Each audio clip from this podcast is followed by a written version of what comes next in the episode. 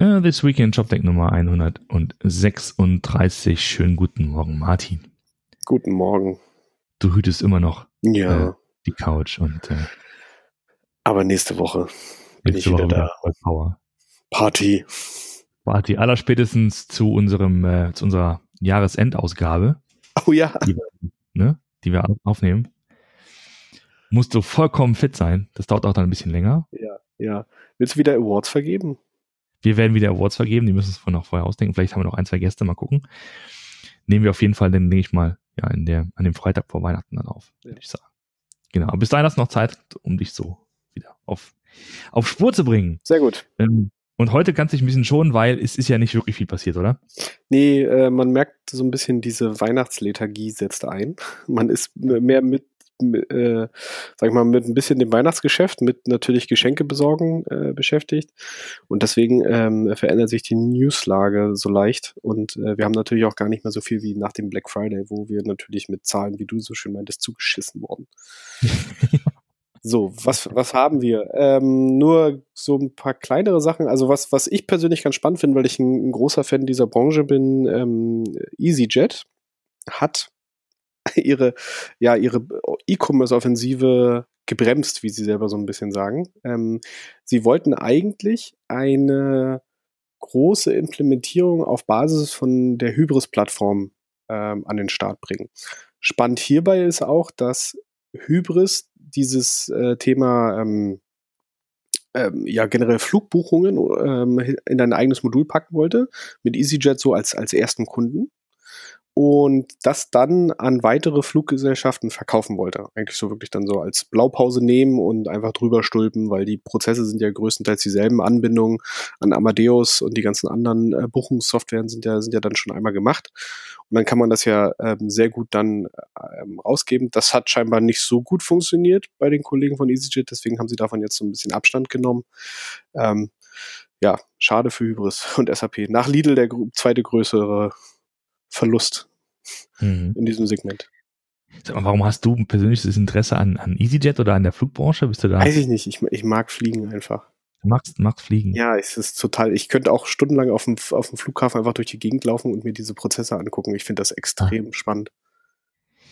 Äh, ich, ich sehe schon, da könnten wir tatsächlich auch mal ein, ein bisschen äh, eine Analyse machen, oder? So wie, wie, wie präsentieren sich ähm, machen, ja. die Fluggesellschaften so Ticketverkaufs- und Service-seitig? Ich habe auch noch 85.000 Top-Bonus-Meilen bei Air Berlin schlummern. Ich weiß nicht, ob ich die Ja, jemals also- rauskriege.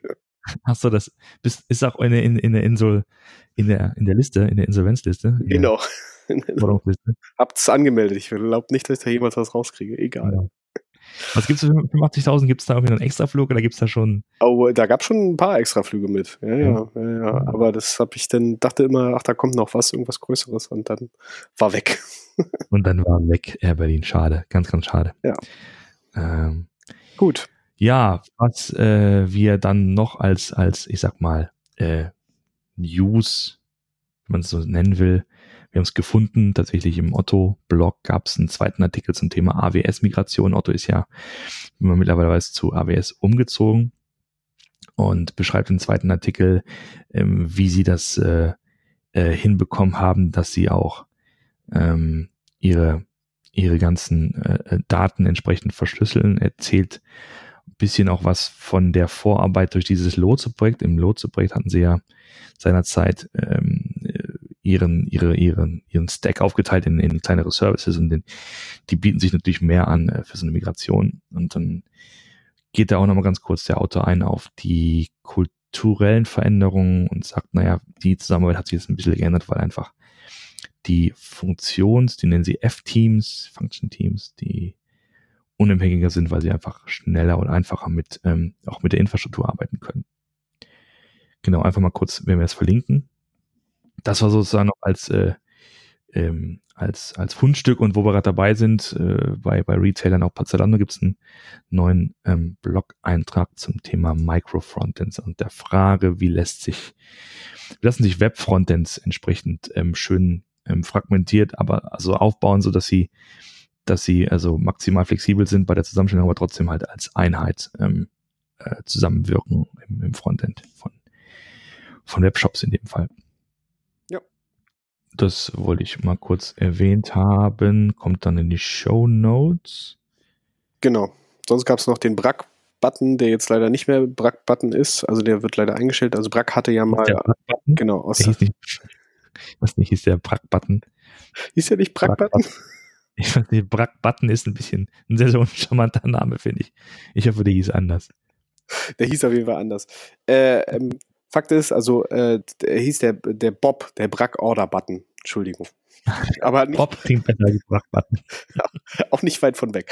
Auf jeden Fall, die Kollegen aus der Schweiz von Brack CH hatten halt ein, ja, ein, eine, ich möchte jetzt nicht Kopie nennen, aber auf jeden Fall eine eigene Implementierung des Dash-Buttons, den wir ja schon von Amazon kennen.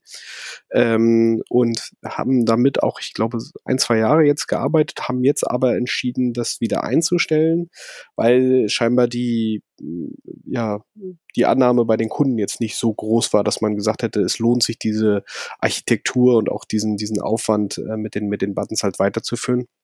Deswegen werden die jetzt äh, nächstes Jahr, ich glaube im, im, nee, im März oder April oder so eingestellt.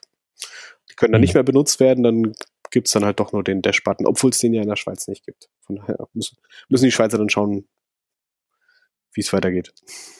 Wie sie weiterhin ähm, per Knopfdruck irgendwas Schöne Grüße. können. Schöne Grüße, genau. Ja, fein. Ähm, dann war ich noch diese äh, Woche in, äh, in Düsseldorf, habe äh, Douglas besucht, war bei Ingo Mommertz, ähm, Direktor E-Commerce IT slash CTO und habe mit ihm gesprochen über, naja, natürlich über das Tech-Stack, über das, was Douglas gerade tut, über das, was Douglas bald tun wird. Ja, ich bin sehr gespannt. sehr interessantes Projekt. Du bist natürlich naturgemäß doppelt gespannt, was andere, ich sag mal, ambitionierte Branchenteilnehmer Genau. so tun.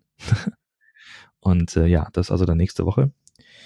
Und äh, ich musste auch dran denken, weil, äh, weil auch er sagt, naja, ähm, Black Friday haben sie, haben sie wohl sehr gut ähm, mit 100% Uptime auch absolviert. Alles wunderbar. Und jetzt ist halt gerade eine Phase, wo es auch ein bisschen entspannter ist, weil die Systeme laufen, sind hart getestet sozusagen in, in, in, in den Turkey 5.